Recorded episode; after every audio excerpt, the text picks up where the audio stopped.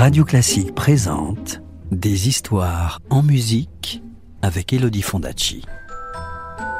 Des histoires, des histoires, des histoires. Est-ce que je peux avoir une histoire, s'il te plaît, de me raconter une histoire? Encore une histoire? Bon, d'accord.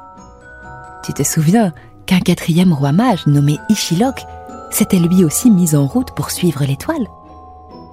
Il avait en chemin donner ces deux perles de nacre à un puma Mais qu'importe, il lui restait d'autres présents à offrir. Chapitre 2 Le perroquet. Ishilok reprit son chemin à travers la forêt vierge. Il avait le cœur léger et marchait d'un bon pas, en chantant en l'honneur de l'enfant qu'il allait voir. Il n'avait pas remarqué le perroquet qui le suivait en voltant. Quand le soir tomba, Ishilok s'arrêta et se construisit un campement de fortune. Il se reposait au coin du feu en fredonnant doucement quand le perroquet s'approcha et se mit à chanter avec lui. Tu chantes bien, lui dit Ishilok. Mais pourquoi ton chant est-il si triste? Regarde-moi, soupira le perroquet. Ne vois-tu pas comme je suis laid et nu? Je n'ai plus le cœur à chanter gaiement. Que t'est-il arrivé?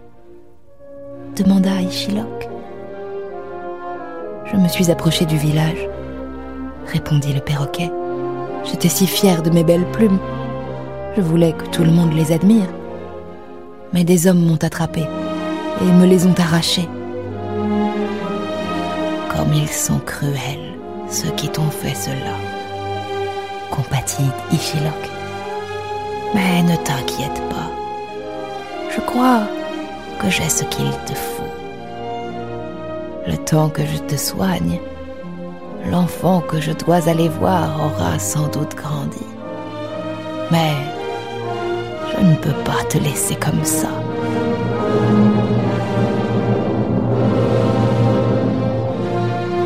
Le mage fouilla dans sa besace et il en sortit les plumes de toutes les couleurs qu'il comptait apporter à l'enfant. Je suis mage, dit-il à l'oiseau. Fais-moi confiance. Et comme par enchantement, le corps du perroquet se couvrit des plumes irisées qu'il avait sorties de sa besace. Je suis mage, répéta Ishilok. Envole-toi. Le perroquet déploya ses ailes et tourna trois fois autour de l'Indien pour le remercier du magnifique cadeau qu'il venait de lui faire. Satisfait, Ishilok reprit son chemin vers l'Orient. Il lui restait encore à offrir un diamant étincelant, un bol d'eau pur comme du cristal, un miroir d'argent et aussi la branche garnie d'une pomme de pin qu'il trouvait si belle. Enfin, le vieil homme arriva à l'océan. Il rencontra un capitaine qui accepta de l'emmener sur son navire de l'autre côté du monde. La traversée dura de longues semaines matin, il aperçut un homme recroquevillé sur le pont. Un homme épuisé et maigre qui tremblait de tous ses membres. Qui es-tu?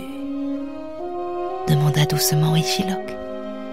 Et que fais-tu là? Mais l'homme était trop faible pour répondre c'est un autre matelot qui parla à sa place. C'est la fièvre qui l'a pris, dit-il. Et de cette fièvre, on ne guérit pas. Ishilok hocha la tête. Pauvre homme, je crois que j'ai ce qu'il faut pour le soigner. Le temps que je m'occupe de lui, l'enfant que je veux aller voir aura sans doute grandi. Mais Je ne peux pas le laisser comme ça.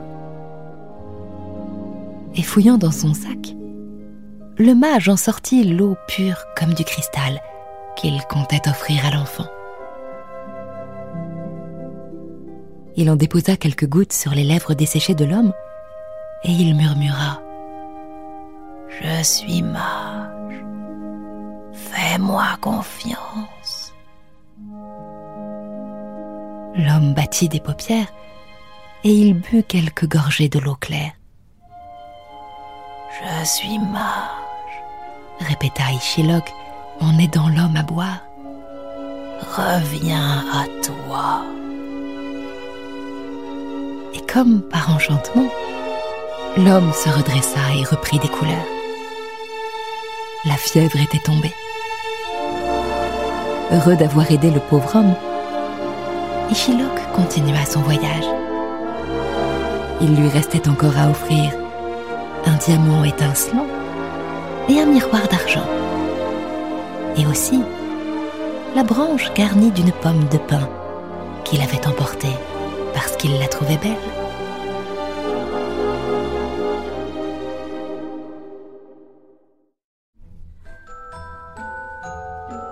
Tu veux connaître la suite de l'histoire?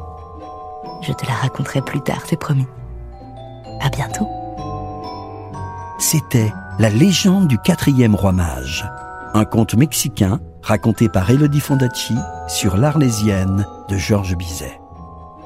Retrouvez la suite du conte en podcast sur radioclassique.fr. Radio Classique, des histoires en musique.